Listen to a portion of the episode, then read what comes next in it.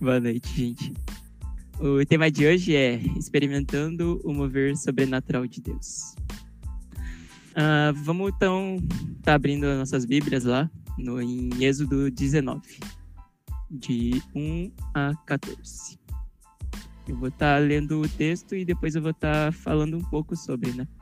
No dia em que se completaram três meses que os israelitas haviam saído do Egito, chegaram ao deserto do Sinai. Depois de saírem de Refidim, entraram no deserto do Sinai e Israel acampou ali, diante do monte.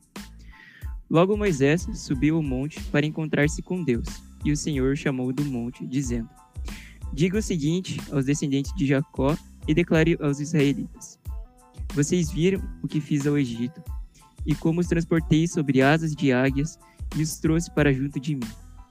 Agora, se me obedecerem fielmente e guardarem a minha aliança, vocês serão o meu tesouro pessoal dentre todas as nações. Embora toda a terra seja minha, vocês serão para mim um reino de sacerdotes e uma nação santa. Essas são as palavras que você dirá aos israelitas.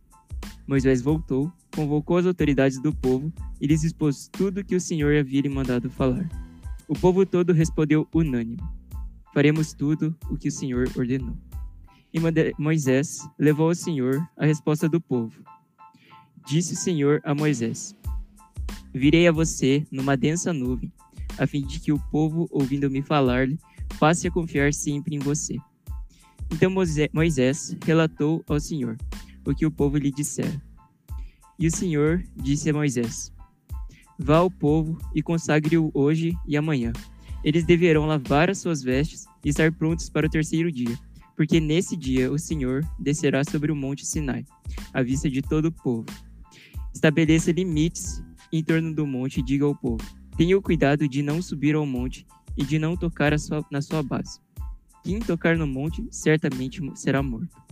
Será apedrejado ou morto a flechadas. Ninguém deverá tocá-lo com a mão Seja homem, seja animal, não viverá. Somente quando a corneta soar, um toque longo, eles poderão subir ao monte. Tendo Moisés descido do monte, consagrou o povo e eles lavaram as suas vestes. Então, falando sobre o texto, né? A gente tem estudado nessas nesses últimos kadosh, nesses, nesses últimos encontros, sobre a história de Moisés, né? E sobre a saída do povo do Egito até a, a cidade, a Terra Prometida, né?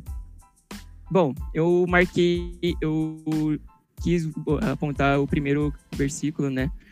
Que fala que depois de três meses, né? Foram três meses no Egito até chegar ao Monte Sinai, que o povo, que né? Foram três meses e durante esses três meses muitas coisas aconteceram, né? A gente sabe que o povo durante durante a caminhada reclamou bastante, né? eu marquei ali nos, nos versículos 3 a 8, né? O pacto entre Deus e o povo, que, para que, quem não sabe, né? O Monte Sinai é um lugar muito de, de extrema importância para o povo de Israel, porque é onde eles iam deixar de aquele pensamento que eles tinham de escravidão para se tornar um povo santo, uma nação santa, que era totalmente reservada para Deus, né? Ali no versículo 9, fala como Deus vai se revelar para o povo, né? Quando Moisés voltou com a mensagem para o povo sobre como Deus iria se revelar, a galera podia estar tá pensando assim: nossa, Deus vai se revelar do tipo. Vai ser uma luz estrondosa, uma parada muito tipo, nossa, incrível, assim, mas. Foi incrível, foi muito incrível, mas foi com chuvas e trovões, sabe? É, Deus nunca vai ser um. Ele nunca vai se revelar tipo, conforme a, a a vontade que é a, nossa vontade. Né? Ele vai se revelar sempre de uma forma é, completamente, digamos, inovadora, né? e surpreendente. E ali nos versículos de 10 a 14 fala sobre a preparação do povo, né? Porque para quem não sabe, eles ficaram 11 meses ali ao pé do Monte Sinai. E durante todo esse tempo, Moisés é, subia e descia com mensagem sobre com as mensagens de Deus. Beleza, né? A preparação do povo foi uma parte completamente importante, né? Porque eles tinham que deixar toda a vida que eles tinham pra, lá atrás, né? Eles tinham que como eu disse, né, deixar de ter esses pensamentos é, de escravidão. Então, Deus trouxe todo o povo ali, porque ele tinha um chamado para aquele povo. A todo, todo tempo, ele, Deus cuidou do povo, porque ele queria que eles se tornassem, eles eram o povo de Deus. E para que o chamado fosse completo, né, eles tinham que aceitar a autoridade de Deus na vida deles, eles tinham que ser totalmente leais a ele, né, e entender a responsabilidade que eles tinham diante diante disso tudo, né? E agora, deixando todo esse, esse pensamento, né? E agora eles se tornariam uma nação, um povo renovado, uma nação que era totalmente diferente das outras, um povo sacerdotal, né? Eu vou falar um pouco sobre Moisés, né? Moisés, ele foi um líder de extrema importância no plano de Deus. E, além de tudo, ele foi um grande amigo dele, né? Acho que não teve outra pessoa que viu Deus mais de perto do que Moisés. Os, o caráter do, de Moisés é que naquele, naquele tempo, né, não era que, que nem a gente que podia simplesmente abaixar nossas cabeças e conseguir falar com Deus, né? Para isso tinha que ter toda uma preparação. Moisés vinha como esse facilitador de, de comunicação, né? Moisés subia o morro e descia com a mensagem de Deus, né? Mas e ele, ele trazia, né? Como se fosse um tradutor, né? Que as palavras de Deus eram muito difíceis de se entender, de certa forma. E ele, ele foi um grande líder porque ele sempre. Ele nunca se pôs, tipo. Como eu posso dizer? Acima de, do povo e acima de Deus, né? Ele sempre se. Ele sempre se prostrava diante de Deus e ele enxergava. Enxergava Deus como um pai e amigo, né? Uh, ele mesmo se ofereceu como sacrifício vivo, né? E eu digo isso porque quando a gente faz uma breve pesquisa, assim, uma breve pesquisa, a gente descobre que Moisés morreu mais ou menos aos 120 anos, assim, né? E como levou do Monte Sinai até, o, até a Terra Prometida mais ou menos uns 40 anos. Então, digamos que quando ele estava no Monte Sinai, ele tinha mais ou menos 70, 80 anos. E nisso, então, né, uma, uma idade muito avançada. E por que eu falo que é um, um sacrifício vivo? Porque ele não se importava de subir ao monte. E ele subiu ao monte sete vezes, mais ou menos. Um homem de 80, 70 anos subiu ao monte. Subiu e desceu ao monte quase sete vezes. Mas ele fazia tudo isso porque ele entendia o chamado que ele tinha, né? Deus queria tirar o, o povo da, da escravidão e, e levar para a terra prometida. Né? Eu vou falar um pouquinho da disciplina. Quando eu tava lendo, né, o, o versículo, a se a gente pegar lá e voltar no versículo 4, vai estar tá escrito assim, né? Vocês viram o que eu fiz ao Egito e como os transportei sobre asas de águias. Eu fiquei olhando assim, o que, que o termo asas de águia é, significa, né? Aí eu fui pesquisar um pouco, né, e descobri que a mãe águia quando ela vai ensinar os seus filhotes a voar, aqui a mãe águia, ela chega assim pros seus filhotinhos assim, ah, vamos dar um passeio. Aí ela bota os filhotes em cima da, da, da, dos seus costas, assim, suas asas, e ela vai no passeio. E nesse passeio, assim, no meio dele, do nada ela vira e deixa os filhotes cair.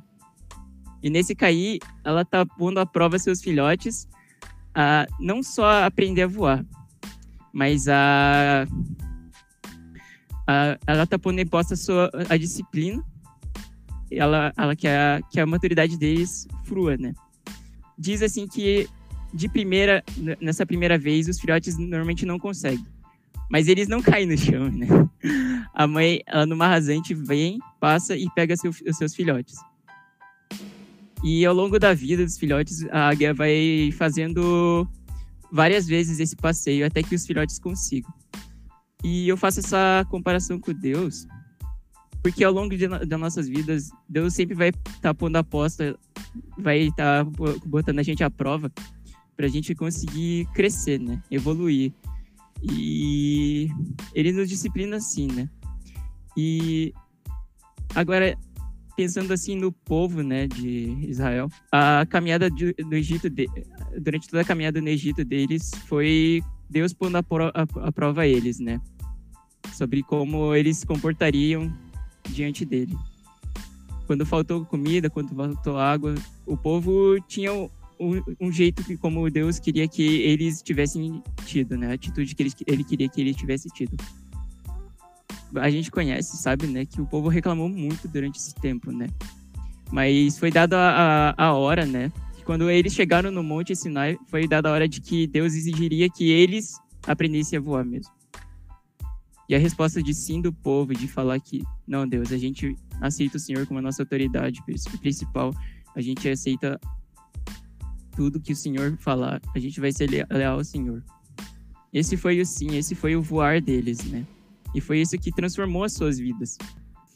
A conclusão. Eu tirei de, o primeiro texto eu tirei de uma de um de um devocional que eu fiz e o segundo eu tirei do livro, né? Para quem não sabe, né, esses últimos kadosh a gente tem feito com base nesse livro, Atitude Pessoal Exemplar, do Josadak.